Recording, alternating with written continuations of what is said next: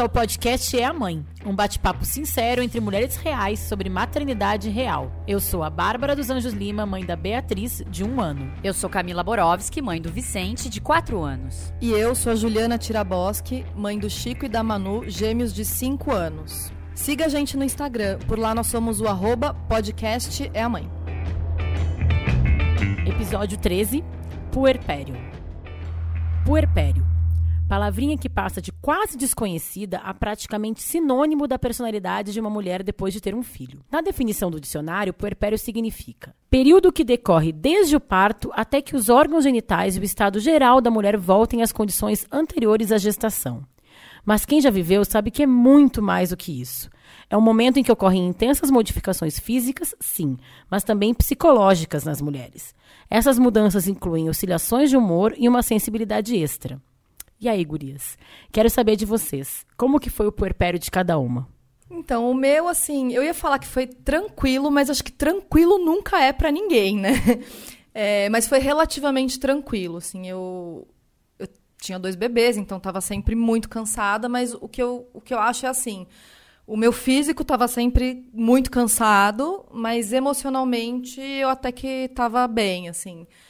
É, para mim, assim, ter meus filhos foi muito a realização de um sonho mesmo, porque eu queria muito ser mãe. Eu tinha perdido já um bebê antes, então foi uma vitória ter acontecido do jeito que foi, ter dado tudo certo. E é, por serem gêmeos, eu tinha medo de ter alguma complicação. A Manu ficou na UTI alguns dias depois que nasceu. Então, assim, quando a gente estava todo mundo em casa, tudo bem, eu estava muito feliz. Mas é, nunca é 100% bom, né? Tem a, os hormônios que estão ali atuando no seu corpo, o seu corpo está voltando ao normal. Então, tem aqueles momentos de tristeza, momentos que você se sente sozinha, mesmo tendo gente para te ajudar. Então, nunca é um mar de rosas, mas para mim assim, não posso dizer que eu sofri muito, assim. Eu sofri fisicamente o cansaço mesmo. Mas psicologicamente, emocionalmente, eu fiquei bem. Eu, para mim foi o oposto. Sério? É. Eu tive uma recuperação de cesariana, Curioso. eu fiz cesárea, mas eu tive uma recuperação super boa, assim. Então, eu não senti dor de cesárea em nenhum eu momento. Senti pouco. Nenhum momento. Okay, assim. Então, uh, que, a definição do dicionário que diz dos órgãos genitais, isso aí não foi nem mexido, porque, uhum. enfim, eu fiz cesárea.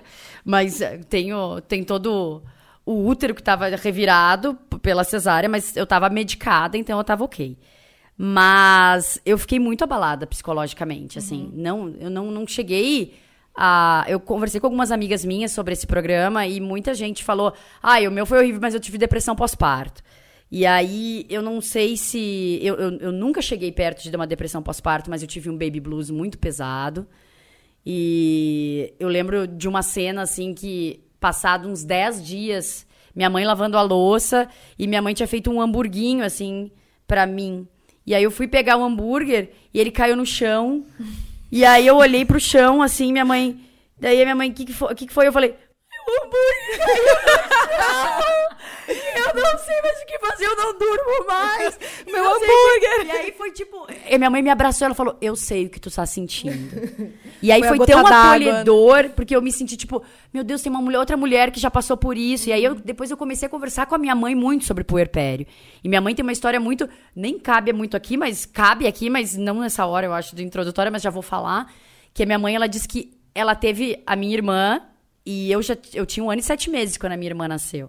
E, e ela disse que ela chegou em casa, ela ainda tava com aquele barrigão de pós-parto. E, e, ela tava lavando fralda no tanque, porque era fralda de ah, pano. Meu Deus, ainda tem essa. E né? a vizinha, assim, olhou ela pela lavanderia assim e falou: Ué, ainda não nasceu? Ai. E ela disse que ela já tava se sentindo tão miserável. Com duas crianças pequenas em casa, ela lavando fralda com cocô. Ela disse que se abaixou, se agachou na lavanderia e chorou, chorou, chorou, chorou. Gente, eu me senti, me encontrei ali nessa, nessa história da minha mãe, assim, porque para mim foi, foi uma época de. Foi o baby blues, né? A gente podia falar o que, era o baby blues, né, Baia? Antes de, é, primeiro tu conta a tua história. É, não, eu acho que é importante, inclusive, a gente chamar o que, é o baby, baby blues, porque eu acho que eu, eu, eu tive um pouco dos dois, um pouco de físico e um pouco de psicológico, mas muito pouco, porque eu acho que eu estava muito preparada é, psicologicamente sabendo muito o que ia acontecer, porque eu vi muitas amigas. Eu fui uma das últimas das minhas amigas a ter filho. Então eu vi a Camila e outras grandes amigas, a Vanessa, que é a madrinha da, da Beatriz. É, eu vi muitas amigas passarem por. É, puerpérios e baby blues pesados, fortes. Então eu já estava preparada. A minha cunhada, Elisa, que até começou a trabalhar muito mais com isso depois que ela teve filho, ela já era psicóloga, mas começou a trabalhar mais intensivamente sobre isso, com isso depois. Então, não era uma, não era uma palavra estranha. Não era algo que eu nunca tinha escutado falar. Então, quando passou por mim, assim, eu tive parto normal. Eu lembro que nos primeiros dias eu, eu tava muito cansada. Porque eu tive, sei lá, 12 horas de trabalho de parto. Nossa. Então, meu corpo, eu tava fraca. Eu, eu lembro. Eu saí do hospital magra, ao contrário, eu não sei, tua mãe teve parto normal? Teve Minha mãe parto normal. Mas assim, eu saí do hospital, eu engordei depois, assim, mas os primeiros dias que eu tava fora do hospital, eu, eu, eu tava olhando pro meu corpo, minha barriga tava quase pra dentro, assim, assim, eu, tipo, eu lembro que eu, eu mandei uma mensagem pra ti, eu tomava banho, eu ficava cansada de Sim. ficar muito tempo em pé no chuveiro. Assim, eu não tinha dor, mas eu tava realmente... Exaustão, parecia, né? Parecia que eu tinha corrido uma maratona, feito Iron, Iron Woman, assim, da Com vida. gripe. É. Então, eu tive um pouco isso nos primeiros dias, e aí, e o psicológico foi muito assim, porque eu sou uma pessoa muito da rua, muito solar. E logo que a Bia nasceu, a Bia nasceu no inverno, vieram dias frios e eu não podia sair de casa e, e não entrava muito. A luz que entrava no meu apartamento era uma luz cinza, de dia frio, de chuva. E aí teve um dia que eu lembro também que eu, que eu eu não sei o que aconteceu, eu tinha dormido mal. Foi alguma, eu não sei se foi, foi alguma coisa, tipo um hamburguinho, que me remeteu assim também. Eu levantei, eu comecei o banho, a chorar por alguma coisa daí logo rapidamente, porque meu marido e minha mãe também já tinham lido muito sobre o assunto, tava todo mundo muito alinhado no que, que era baby blues, o que era puerpério, o que, que era depressão pós-parto. Os dois já me olharam e falaram assim: baby blues? Que, que é. nível que tá? Será que já é depressão? Lá, lá. E aí a gente começou a rir, porque tava assim, todo mundo tão lá entendendo o que tava acontecendo que só nos restava assim, né? O que é o Baby Blues? Então, eu quero botar aqui. Eu conversei com a Juliana Hoffman, que é uma psicóloga, que é ouvinte dos podcasts que eu participo. Ela ouviu Wanda, depois ouviu Estamos Bem, agora escuta também o É a Mãe. E, além de psicóloga, ela tá no puerpério. Ela acabou Ai. de ter um filho, o Martim. Ela já tem um filho mais velho, que é o Caetano. E agora ela teve o Martim, que tem um mês. Assim. Nossa, tá E aí eu falei, gente eu falei, Ju, vou fazer esse programa sobre isso. A gente tinha botado um card no nosso Instagram, né? E aí ela veio falar comigo. Eu falei, Ju, é, quer responder minhas perguntas? Tem certeza? Ela, é bom porque me tira de algum assunto diferente, que é fralda, cocô, mamá, né? Mas eu falei, vamos lá, Ju, no teu tempo. Então eu vou botar aqui, eu perguntei para ela o que, que é puerpério para ela me ajudar a definir. O puerpério, ele compreende muito mais do que, por exemplo, a quarentena, né? Aqueles 40 dias depois do parto que que a mãe fica ali mais resguardada. O puerpério é um campo de transição. É um espaço no qual a mulher vai fazer o luto de tudo que ela foi para poder transitar para o que ela vai ser depois da chegada desse bebê. Então, se a gente imaginar aí uma mãe, por exemplo, que, que não tem filhos, é o primeiro filho dela, é, até então ela desempenhou na vida dela papéis de esposa, por exemplo, de amiga, de profissional, de filha, de irmã. Esses papéis conviviam bem, em, em num certo equilíbrio, até a chegada do bebê. Com a chegada do bebê, tudo isso se transforma drasticamente, porque entra um papel que vai ocupar muito espaço, se não todo o espaço, que é o papel de mãe. Então, um papel que até então ela nunca exerceu e que ela vai passar a exercer com muita intensidade durante muito tempo, é, para sempre, né? E ela vai, vai ter que se adaptar a esse momento, a esse novo papel e a essa identidade. Então, quem vai ser essa nova mulher que agora é mãe? E que espaços vão ocupar os outros papéis? Onde vai ficar a esposa, a amiga, a profissional, a filha? Onde vai ficar a mulher nesse espaço? É, quanto, quanto disso vai, vai continuar existindo, quanto vai se transformar. É um, um espaço de autoconhecimento puerpério gigante para a mulher poder olhar para tudo que ela foi até então e escolher o que ela quer que continue presente, o que ela acha que não faz mais parte e o que ela quer convidar a fazer parte desse novo eu que vai ser construído. Rapaz, é isso, né? Mano do céu, parece que eu vivi tudo de novo agora ouvindo a Ju falar. Rapaz! É... Porque eu, é muito isso, assim, é, é muito uma mudança de vida. Eu descobri que tava grávida, eu tava um mês de fazer 36 anos, tava ali com 35. É, apesar de ter sido mais velha, assim, né? Como eu falei, mais velha que as minhas amigas, mas assim, eu, fiquei, eu nem fiquei casada. Eu fiquei, eu voltei da lua de mel grávida. Então, é. essa ideia de também do luto da, da mulher que tu era antes, para mim foi uma mudança, duas mudanças muito grandes, muito rápido. Claro que eu tava super feliz de ter casado, tava feliz de ter tido filho, de estar grávida. Foi, eu tive uma gravidez ótima, super feliz, assim. Mas quando eu comecei a sentir a responsabilidade que eu tinha por aquele serzinho. É isso. E a, eu acho que o que me pegou muito foi a, a, a sensação de menos independência. Menos liberdade. Né? Liberdade. Né? A partir de então, aquele serzinho dependeria de mim. E por causa disso, eu não tenho mais uma. Eu não sou mais livre para fazer o que eu quiser. Eu não a hora sei que eu se quiser. aconteceu contigo, mas comigo foi aquela coisa assim, ó. Você é a sincerona aqui, tá? Que eu olhava assim, tipo, o que que eu fiz? Eu cheguei a pensar isso. Era tipo, porque, gente, eu tinha uma vida de liberdade, eu podia ir e vir, eu podia fazer o que eu queria. Eu olhava pro espelho e não me reconhecia naquela mulher e eu não lembrava mais quem eu tinha sido, porque tinha tido toda aquela gravidez no meio. Eu queria sair, mas não podia. Eu olhava, meu Deus, tem um ser que depende de mim para sobreviver. Eu preciso amamentar essa criança, senão ele morre. Meu Deus, e agora o que eu vou fazer? Eu lembro, era um desespero e uma saudade de mim. E chorava, assim, olhando no espelho e falou que saudade de quem eu era, meu Deus, eu não aproveitei. É, e assim, eu não, eu, eu não aproveitei. E a gente aproveitou, né? Muito. Muito. A Camila também foi. Teve o Vicente com, sei lá, 30, 33. 33. Então, assim, não é que a gente engravidou aos 20 não. antes de viver a vida. Não, a gente fez muita coisa, mas.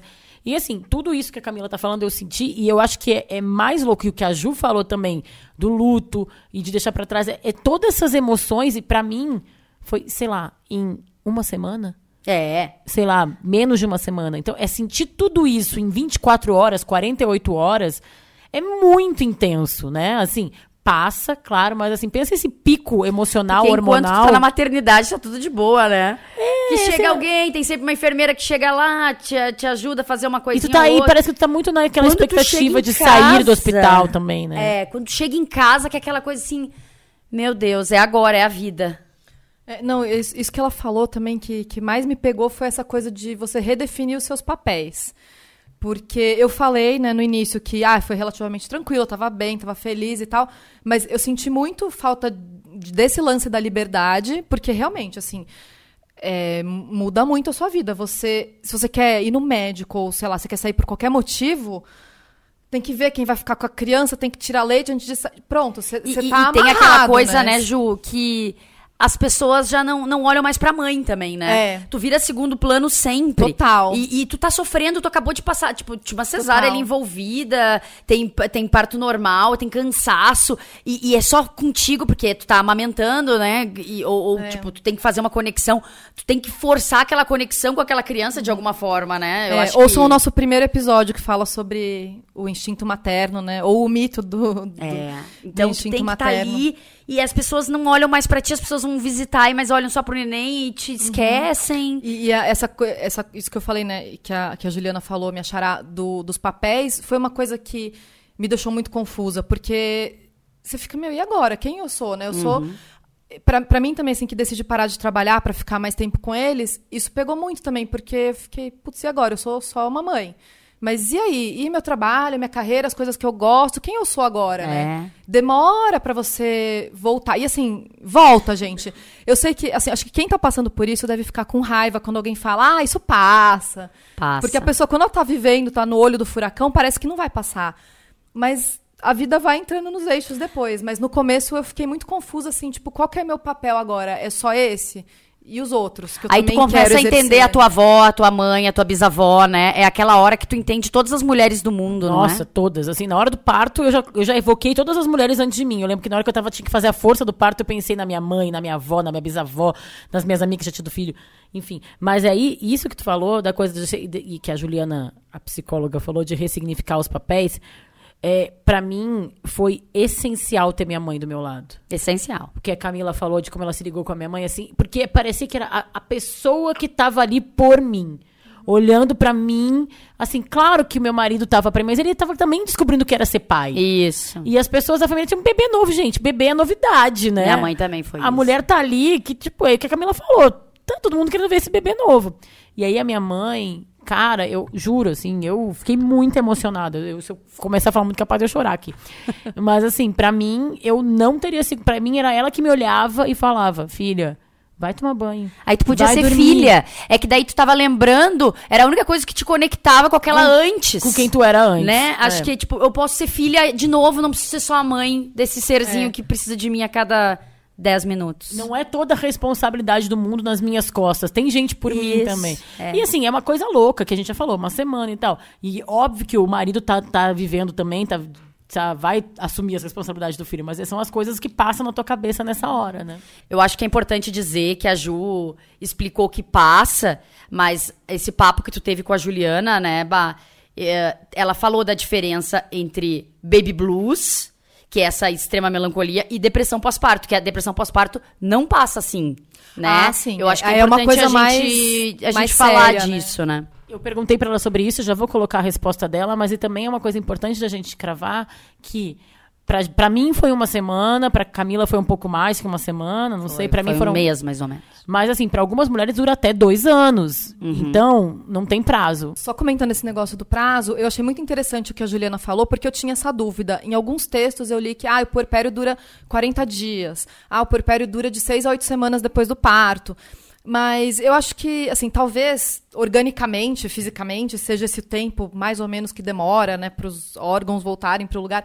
Mas psicologicamente, eu acho que o puerpério pode durar, como você falou, meses e até um ano, dois anos. Então, para mim, na minha experiência, o puer- diferentes, É, o puerpério né? é muito mais longo do que só 40 dias. E uma coisa, rapidinho, antes de pôr o, pôr o áudio da Juliana, só para eu não esquecer, uma coisa que você falou é, de hum, dessa coisa de olhar para a mãe, que a gente fica meio esquecida. Eu vi esses dias uma entrevista com a Meghan Markle, que é casada com o príncipe Harry, é da realeza, e ela falou disso, porque assim, é, o- a imprensa britânica tá sempre publicando fofoca sobre ela, ela tá ali naquele vivendo, né, sempre Turbilhão. turbilhão, todo mundo de olho nela, a imprensa pu- publicando fofoca. O Harry escreveu uma carta pedindo para as pessoas pararem de fazer isso, lembrando o que aconteceu com a mãe dele lá atrás. E, e ela, imagina você passar por um puerpério e ainda ter que lidar com isso. E aí o repórter perguntou, "Ah, mas como é que você tá? Ela, "Ah, obrigada por perguntar isso, porque as pessoas não perguntam como é que eu tô, se eu tô bem. E para mim também o apoio da minha mãe e da minha família foi fundamental, porque é isso, tem alguém olhando para você. Eu tava lá amamentando, minha mãe vinha me trazer um lanchinho. É. Se ela não fizesse isso, eu provavelmente ficaria sem comer. Então, isso é muito importante também. Essa entrevista da, da Meghan Markle, a gente pode até compartilhar no nosso Instagram depois, porque é, ela não fala assim. A Ju falou de um jeito até mais É. leve. Ela falou obrigada por perguntar. Não, ela para, ela quase chora. É. Ela fala. Ela fala: ninguém me pergunta isso, obrigada por perguntar.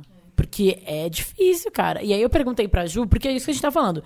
Toda mulher que já passou sabe que é um período difícil, é, sabe que que a gente vai sofrer, mas como é que a gente sabe quando passou de um baby blues e o, qual que é a diferença entre baby blues, depressão pós-parto, e quando a gente sabe que a gente tem que procurar ajuda? Boa. Por exemplo, da diferença entre baby blues e depressão pós-parto, né? O baby blues, ele é uma resposta normal do nosso organismo ao nascimento do bebê. Então, quando a gente está grávida, os nossos níveis de progesterona, por exemplo, estão lá em cima e daí o bebê nasce, eles despencam.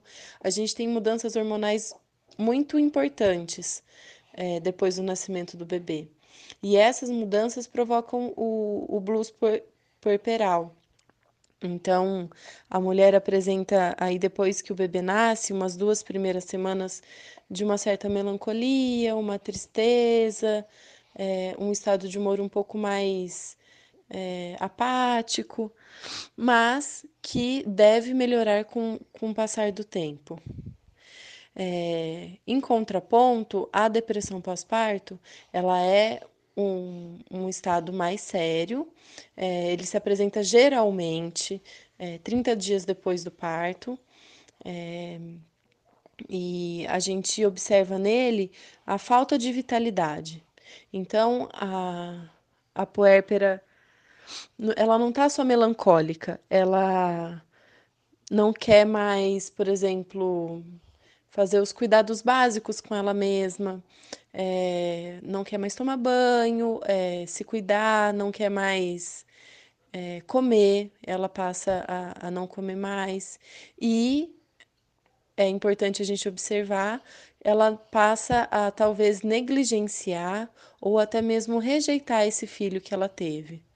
Então aí a gente pode pensar num, num, numa configuração é, mais importante, mais séria. E essa ajuda a gente vai pedir para quem? Para um ginecologista, para obstetra, para um psiquiatra, é, para um psicólogo, né? Eu acho que no primeiro momento é pedir ajuda para quem a puérpera sentir mais identificação de valores. Então, por exemplo, se ela está tendo muita dificuldade para amamentar no puerpério, mas amamentar para ela é uma questão importante, ela quer lutar por isso, ela quer conseguir amamentar. É, talvez não faça tanto sentido ela procurar aquele pediatra que ela sabe que, que vai oferecer a fórmula, porque ela não vai encontrar o que ela está procurando. Os valores aí são diferentes. Então, ela encontrar algum profissional é, com o qual ela se identifique, para ela receber a ajuda ou encaminhamento é, necessários que cabem naquele espaço, né? É, além disso, espaços como rodas de, de gestantes e puérperas, né, são muito ricos e muito legais é, para para dividir experiências, para procurar ajuda. Aliás, gente, chama, uh, reforçar que a Ju falou que a, a, Ju Hoffman, que a gente tem duas charás, né? A psicóloga que mandou os áudios pra gente, como eu já falei, tá com o Martim, que tem. Ai, coisa fofa! E aí ele tem umas participações especiais, vocês estão ouvindo, né? Ela, ela falou que ele teve muita cólica e ela teve que gravar os áudios com ele no colo. Ju, tamo junto, a gente sabe o que, que é isso, né? Acho que agora a gente também pode contar os relatos das nossas ouvintes que nos seguem no Instagram do podcast A Mãe, que nos falaram um pouquinho sobre como foi esse período na vida delas. Vamos lá. Vocês... A maioria que comentou falou que foi bem pesado, A né? maioria falou que foi punk. Teve é. uma menina, a Maybe Debs, que diz: muito punk, chorava todo dia e toda noite, sentia que não amava meu bebê e ficava pensando porque eu tinha escolhido ser mãe. Graças a Deus passa é, arroba Dri Fegiveres ou Fegiveres, é, é desculpa se eu falei errado. comentou: Uma bela de uma merda. Maior solidão, mesmo que estivesse cercada por várias pessoas. Um luto que parecia não ter fim da minha vida pregressa e a certeza de que ninguém, ou quase, entendia o que eu estava passando e também a percepção de que todos diminuíam a minha angústia. Ela fala desse luto que a Juliana, a psicóloga, falou, né? Ah, por onde anda a Fabi disse: Foi horrível, tive muitos problemas de saúde e uma dor que nenhum médico e nenhum exame sabia explicar. Só mesmo ter uma bebezinha linda para acalmar o coração nesse momento. Passaria mil vezes para ter ela comigo. Ah, tem mais um aqui da Renata Teixeira, ponto S, que falou que também foi punk, um misto de sentimentos e sensações. Uma hora estava triste e perdida, achando que não ia dar conta de cuidar de um recém-nascido. E noutra super feliz e chorando de emoção olhando pro bebê. Ainda bem que passou. E foi no puerpério que ela aprendeu o mantra materno, vai passar. é, viu? A gente diz. A Beta Lewis, ou Levis, diz: Me preparei para o pior e não foi tão ruim assim. A Beta Lewis foi, foi a fotógrafa do meu casamento. Ah! Então essa aí se preparou, ó. Me preparei para o pior e não foi tão ruim assim. Só a privação de sono mesmo que foi bem ruim. Mas nós tivemos uma conexão imediata. Na recuperação da cesárea, eu já estava louca perguntando onde estava a minha filha. Meu marido fez uma coisa sensacional. Ele pegava ela todo dia às 7 horas e ficava com ela me deixando dormir até às 10. E eu não acordava ele no meio da noite para trocar a fralda. Assim a gente revezava nosso sono. É, isso é uma boa estratégia de revezar o sono, né? É, combinado não sai caro, né? Eu fiquei muito leoa, assim, quando o Vicente nasceu. Eu, eu acordava sempre junto. Eu, eu era o Gabriel que buscava eh, para me dar, para amamentar, mas eu queria estar tá acordada, eu queria participar, eu queria ver aquela criança respirando, eu queria. Então... Mas isso que a Beta falou, para mim, foi uma coisa que me ajudou bastante também. Ter lido muito sobre o assunto, ter entendido que é normal e que passa me trouxe muita paz, assim, no coração. Então, eu tive aqueles, acho que, sei lá, menos de uma semana, aqueles quatro dias ali, que eu fiquei muito fragilizada emocionalmente e, e, fisicamente, mas assim, logo em seguida eu, eu consegui ir em frente. Eu acho que esse, essa sensação de baby blues, de fragilizada, bah, eu acho que isso vai meio rápido quando não se transforma numa depressão pós-parto, né? Mas essa sensação da gente não se encontrar, para mim foi até um ano, mais ou menos. De, tipo, tentando me encontrar nessa nova vida. Tentando mudar minha rotina, tentando ser mãe daquele. Tentando me encontrar como mãe, porque daí eu tinha eu nasci, assim, né? Então, acho que foi nove meses de gravidez pro Vicente e quase um ano de gravidez da Camila Mãe, assim. Eu tenho uma foto que eu até depois vou procurar no meu Instagram quando é que foi, mas foi mais ou menos nove meses, tá? Depois. Foi quando eu botei uma, uma roupa e fui trabalhar, me olhei no espelho e falei, olha a Bárbara aí. Sou eu, exatamente. Mas foi assim, eu, eu até botei essa legenda, cara, que eu falei, ter um filho é uma coisa muito louca. Achei aqui a postagem que eu tava falando, gente. Foi exatamente nove meses depois que a Bia nasceu, eu postei uma foto com essa legenda. O puerpério tem umas loucuras do tipo você passar dias e até meses sem se olhar direito. São muitas novas preocupações e um bebezinho para se adaptar, enfim. Até que chega o, o dia em que plinto te acorda é gaúcha, né? É, acorda. muito. tu acorda te sentindo bem, bonita e totalmente você de novo. E eu... mãe, né, ainda, e né? Mãe. É a nova pessoa que nasceu ali, cara. Então eu, eu lembro, a foto, eu postei, tipo, cara, eu botei uma roupa, arrumei o cabelo, passei uma maquiagem. Não que eu não tivesse feito isso em todos os outros dias, nove meses antes, né? Mas teve o dia que para mim foi meio um divisor. Fez plim. Olha aí, ó a Bárbara aí, gente. É uma loucura mesmo. É. E eu acho que, claro, eu acho que tem gente que passa por coisas de uma forma muito mais. Eu não estava chorando todos os dias esses Isso. nove meses. Não estava, eu estava feliz, estava encontrando meus amigos. Mas o voltar a, a, a, talvez essa síntese dessa nova mulher, né? Que era a Bárbara que vem mãe. essa nova mulher. ah, ouçam também nosso episódio sobre autoestima materna, que tem muito a ver com isso que a Bá tá falando. E eu tava pensando aqui, eu, que eu falei, né, que meu puerpério foi relativamente tranquilo e tal, mas conversando com vocês e ouvindo o que a Juliana falou, será que, pensando nesse, no baby blues, que é aquela sensação normal, a melancolia, eu acho que todas passam por isso, será que não? Eu acho que, em menor ou maior grau, todas as mulheres passam por um baby blues, talvez. Eu acho que estão achando que. Acho que, que sim, eu tive um baby blues bem é uma, leve, é mas eu acho, é, eu acho, que é, essa sensação normal de você se sentir perdido, não saber mais quem você é que faz parte do processo, né? Que é diferente de uma depressão.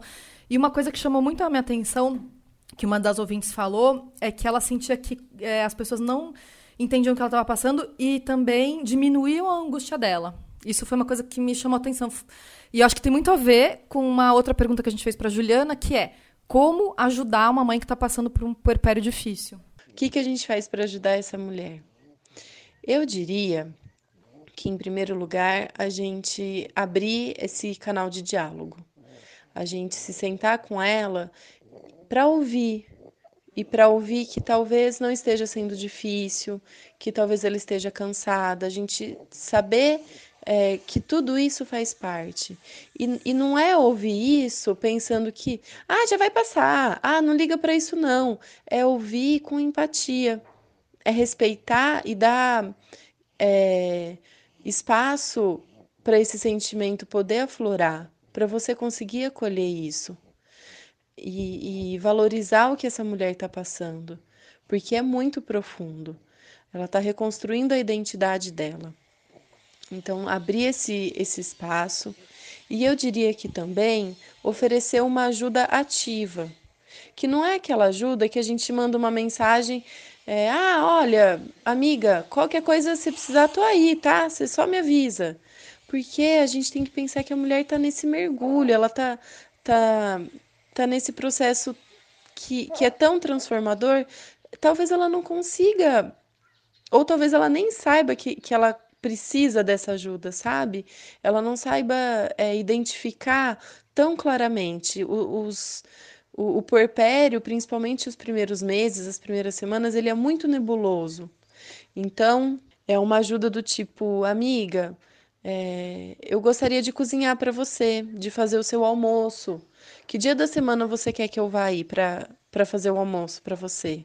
Ou você quer que eu fique com o bebê para você sair ou para você descansar? é, a gente se colocar à disposição de uma forma mais assertiva, mais clara, para essa mulher conseguir é, chegar até nós. Bom, então justamente nisso que a Ju tá falando, a Ju psicóloga, tá falando de como a gente pode ajudar alguém que tá passando por isso, a gente pode entrar para as nossas sessões que a gente vai falar um pouquinho mais sobre isso, né? Então vamos lá pro Ah, se eu soubesse. Ah, se eu soubesse. Bom, gente, eu falei já um pouco sobre, sobre o que eu, eu vivi, que mais amigas, várias amigas minhas tinham vivido isso. E aí eu estava mais preparada, porque eu sabia que passava. Então, eu acho que o, o conselho, o, o, que eu gostaria que todas as mulheres soubessem, e que eu sabia em um, em um grau, mas talvez não tanto, é que é real, e como a Ju falou, acho que quase todas as mulheres, eu, não conheço uma mulher que não passou por isso, é real, é, mas passa. Então, claro que, como a gente falou, pode virar uma depressão pós-parto, a gente tem que prestar atenção, porque algumas pessoas é mais grave, mas se é o puerpério e é o baby blues, ele acontece, ele é real e passa. É inevitável a gente olhar para o bebê, se empolgar, quem está ali perto por perto, mas vamos tentar olhar para a mãe também, para tua amiga, para tua vizinha, para tua cunhada que vai ter um filho. A minha mãe fazia uma coisa comigo que foi maravilhoso, assim, além de tudo que ela fez nessa época, ela falava: "Filha, desce lá vai fazer a unha. Faz assim, ó, meia horinha que tu tira para ti, para tu voltar mais do que o tomar banho e o comer, que é óbvio que são as necessidades básicas que são importantes, mas o descer e fazer a unha era uma coisa bárbara pela bárbara. Uhum. Não era pela. Tomar banho é pela saúde, é pelo social. Que já mas ajudava a conectar com aquela antiga bárbara. Isso, né? o descer e fazer a unha era eu, uma, entre aspas, vaidade, mas era algo que era totalmente meu momento. Não uhum. era, e não era por uma obrigação, porque às vezes o banho é uma obrigação social uhum. até, né? Então eu, eu acho que eu, que eu consegui fazer isso. A minha, a minha cunhada casada aqui de São Paulo, a Camille, teve filho um pouquinho depois de mim. Eu consegui vários dias lá ajudar ela. Eu fiquei muito feliz de ter conseguido passar essa corrente do bem adiante. E de olhar para bebê, mas olhar também para mãe. Olha, eu acho que se eu pudesse voltar atrás, é... para eu ficar mais tranquila ainda, para né, descansar mais, eu acho que eu teria pedido para as pessoas não me visitarem na maternidade. Eu sei que isso é uma coisa polêmica. Eu, eu, sei que isso pode parecer muito antipático, mas não é, gente. Assim, por um lado, eu fiquei muito grata às pessoas que foram me visitar, porque é muito gostoso receber o carinho dessas pessoas, receber presente, ver que as pessoas, pô, estão felizes com aquele momento, né? A chegada de dois bebês na família, foi aquela alegria e tal. Mas foi muita agitação. Por, e ainda mais porque, assim, eu, eu tava com um bebê na UTI, o Chico ficou no, no berçário, por, próximo do meu quarto, a Manu ficou na UTI, que era lá na PQP do hospital. Ah. E aí, sei lá quantas vezes por dia eu tinha que ir lá na UTI. Tira leite, dá leite pra menina, volta. Eu recém-operada com cesárea, até esqueci que eu tava cheia de ponto, podia até ter, sei lá, estourado um ponto. Não aconteceu, mas assim. É, também acho que eu falei no episódio de parto que me deu uma alergia horrível na perna, então eu tava lá, toda costurada com alergia, indo para cima para baixo do hospital para ver a bebê que estava na UTI e o outro bebê que estava perto e aquele entre e sai de gente no quarto. Foi assim, foi gostoso por um lado, mas foi bem cansativo, assim, eu acho que eu tinha que ter ficado quieta, sabe? Ficado é. mais deitada. Eu, eu, fui, eu, fui, eu fui tão extrema nisso que eu, eu deixei, sei lá, oito pessoas, acho, me uhum. visitar na maternidade. E é, essas foi oito muita pessoas gente sabiam. me visitar. A Bárbara foi. Mas, tipo, foram oito pessoas, sabe, no total. É, pra mim, assim, eu não queria que me visitassem, porque uhum. eu já tenho síndrome do pânico, pra mim ia já me deixar muito mais ansiosa do que eu uhum. podia. E depois, em casa, eu falei, eu aviso quando eu estiver pronta para uhum. receber visita. É, e assim, a gente esquece que cesárea é uma cirurgia, é. gente. A gente tem que ficar, na medida do possível, um pouco quieto para se recuperar fisicamente, né? Então, eu acho que eu faria isso. Mas eu acho que é importante, ouvindo você, o relato de vocês, eu acho que é importante a gente também entender como é a pessoa e oferecer. E perguntar. Porque eu era uma pessoa que no hospital até foi gente demais, eu acho. Mas eu gosto. Ah, eu então queria tá. ter gente na minha casa. Eu, não queria não me sentir sozinha. Não, e tem gente que prefere receber no hospital, que tem é, ajuda de então enfermeira eu acho que volta a, que a regra é assim, pergunta. Pergunta e dá muita liberdade. Eu acho que tem que fazer a pergunta falando assim Amiga, Fique à vontade. Amiga, eu entendo que é treta, que é trampo. Então, assim, me fala sinceramente. Tu quer que eu te visite no hospital? Tu quer que eu te visite em casa? Tu quer que eu te visite daqui seis meses? É. Tu quer que eu passe na portaria? A Rei Aguiar fez isso comigo. Tu quer que eu passe aí na portaria e deixe umas comidas? Ai, tipo, nem preciso subir, sabe? Então, dá as opções. Não, gente, levar comida é muito amor. Esse Façam aí é isso. o meu. Parem, não. Esse é o meu A se eu soubesse, gente. Porque foi a, a, depois, a minha mãe ficou lá cozinhando para mim logo que o Vicente nasceu. Ela foi embora e, e eu acho que por isso que demorou mais para passar meu baby blues, porque eu, eu, eu, lembro de ter que. O Gabriel voltou a trabalhar e eu tive que ficar cozinhando e aquilo ali me estressava. Acho que tudo que tu puder diminuir o estresse É, da mãe, é que já tá treta, passando né? por um estresse da vida. Se eu soubesse, eu mesma teria cozinhado no final da gravidez. Ficava lá, deixa. Mas óbvio que uma amiga, uma mãe, uma familiar, uma vizinha, chegar e te- encher o teu freezer de comida é, sempre. Até hoje, quem quiser chegar lá em casa, eu já tô aceitando. Vai visitar, já leva uma marmita junto. Eu falei sobre isso no programa de parto, como eu tive essa sorte. A, a Rose, mãe da Serena, mandou na minha casa, tipo, Nossa. 15 potinhos de comida. Ai, gente, foi. E porque a, a irmã, a irmã da Serena Mari tava grávida na mesma época que eu, e ela quer que eu leve comida, eu quero. Mas aí isso é uma coisa importante, né? Saber aceitar Saber ajuda aceitar também. né? e fazer alguém que vai fazer uma compra de mercado, sei lá, o que puder ajudar, né? E eu acho que depois, assim, claro, é o que a Bá falou, depende da pessoa, se ela quer ou não receber visita, mas depois que passa aqueles primeiros dias, aquelas primeiras semanas, é muito gostoso receber visita também, porque quebra um pouco a rotina, né? Você tá lá na função com o bebê, trocando fralda e amamentando e só fazendo isso da vida, aí chega alguém na sua casa, você conversa sobre outros, outros assuntos, é gostoso também, mas sempre perguntar e deixar a pessoa à vontade, acho que é a, a chave. Isso. Vamos pro conselho de mãe? O meu, gente, que foi uma coisa que eu não fiz, e eu sempre deixo isso bem claro aqui em todos os programas, que eu fui uma pessoa que não pediu ajuda, né? Eu tentei assumir tudo sozinha, me virei nos 30, então peça ajuda. Não espere também que as pessoas ah, com quem tu tem intimidade, eu acho que vale chegar lá, amiga, segura aqui a criança, vem pra cá, por favor, só pra tomar um banho de 20 minutos hoje ao invés de dois. Fica com o neném. Será que tu pode ficar, ou que nem a, a Nívia, a mãe da Bárbara, fez? Fica com o neném durante 45 minutos pra eu fazer minha unha. Pode dar uma volta. Passeia com a criança pelo, pelo só pra eu ficar sozinha na minha casa. Sei lá. as- pedir ajuda pra pai, mãe. ah, todo mundo quer ajudar. Eu acho que todo mundo quer ajudar e não sabe como ajudar uma eu mãe. acho que é muito importante a gente saber pedir ajuda específica. Tem uma, uma, uma- a minha a minha doula falou muito isso assim, que tinha alguma uma onda agora das mães deixarem na porta da casa uma caixinha de sugestões com várias suge- coisas que podem fazer na casa dela. É. Da- ah, lava a louça, faz uma comida, eh, pega o bebê no colo, arruma minha cama, lava uma roupa. Então, assim, que a pessoa pega um papelzinho, tipo amigo secreto, pega uma missão e faz. Porque eu vi, maravilhoso. eu vi isso perto de amigas minhas que estavam no perpério, e até quando eu tava, que muita gente queria ajudar e não sabia como. Mas tu é essa pessoa, né? eu peço ajuda. Mas tu nossa. sempre pediu. E tu Sempre. Desde antes de, da Nossa, Bia, tu sempre, é. e tu sempre falou muito claro, o que tu, com um objetivo claro, né? Quando eu levei pé na bunda, traz comida e cerveja aqui em casa. É. Quando eu tava no puerpério, traz um bolo formigueiro. Sabe assim, Isso. tipo, exatamente o que eu preciso. E É acho que isso isso. ajuda muito a aliviar. Indicar a direção pras pessoas. E aí, dentro, é, de- o meu conselho de mãe, é para mim, que sempre fui uma pessoa muito rueira, mas eu acho que é bom para todo mundo, é procurar atividades fora de casa. Acho que tem ali um períodozinho que é meio complicado pro bebê sair mesmo, quem não tomou as vacinas, e às vezes, como eu te falei, como eu falei, a Bia nasceu no inverno, mas mesmo assim existem ambientes que são acolhedores para as crianças. Eu tive a sorte, já falei que várias vezes do Núcleo Cuidar, onde eu fiz meu acompanhamento pré-gravidez e pós, onde é a, a pediatra da Bia e tal, é, eles também tinham lá uma dança materna, um grupo de dança materna. Queria mandar um beijo para Veri Pinheiro, que é a professora, que também tem um podcast de, de maternidade chamado Oráculo Materno.